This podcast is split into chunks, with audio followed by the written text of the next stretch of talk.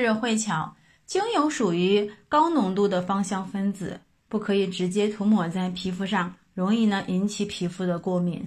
和基础油稀释后才可以。一种单方精油的效果不太好，一般建议四到六种单方精油和基础油稀释成复配精华油。但是呢，对于复配的精华油的注意事项和调配原则，很多人是一头雾水的。那常见的做法，把几种单方精油以一比一比一比一的形式进行稀释。误区二，认为单方精油的种类越多越好。那第三呢，认为基础油的选择不重要。我个人认为，单方精油的选择很重要，基础油也是。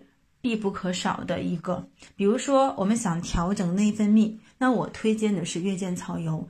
本身月见草油对于例假的周期紊乱、女性的激素的一个不平衡，甚至针对更年期的一些燥热症都有很卓越的功效。如果再配合针对该症状上的单方精油，使整个配方可以起到锦上添花的一个效果。那它的调配原则是什么呢？可以根据君臣佐使。如果这个配方是百分之百，那我们可以一次给它占的比例是百分之五十到百分之六十，百分之二十到百分之三十，百分之十左右，百分之五左右。为什么要这样子的呢？前一段时间热播的一个大秦赋，我一直在去看，里面的秦始皇他要去攻打赵国。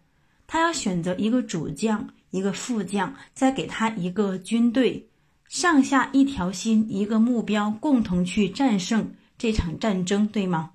但如果此时秦始皇他自己的目标都不明确，不知道攻打赵国还是齐国，或者说是他直接提拔三个同等级的一个将军，这三个将军在打仗的过程当中，很可能因为战略不一样。那会期出现冲突，甚至内部的一个斗争，那你去打仗更别说了。所以这个时候我们要做到的是一个君臣佐使，就是这样的一个原因。如果说我们把配方一比一比一的形式，就相当于是三个将军是一样的。如果说是整个配方你的目标都不明确，你不知道你要调配这个配方它主要改善的是什么。那你可能真的这个配方的效果会打折扣。以上呢就是针对于精油调配的主要的一个注意事项。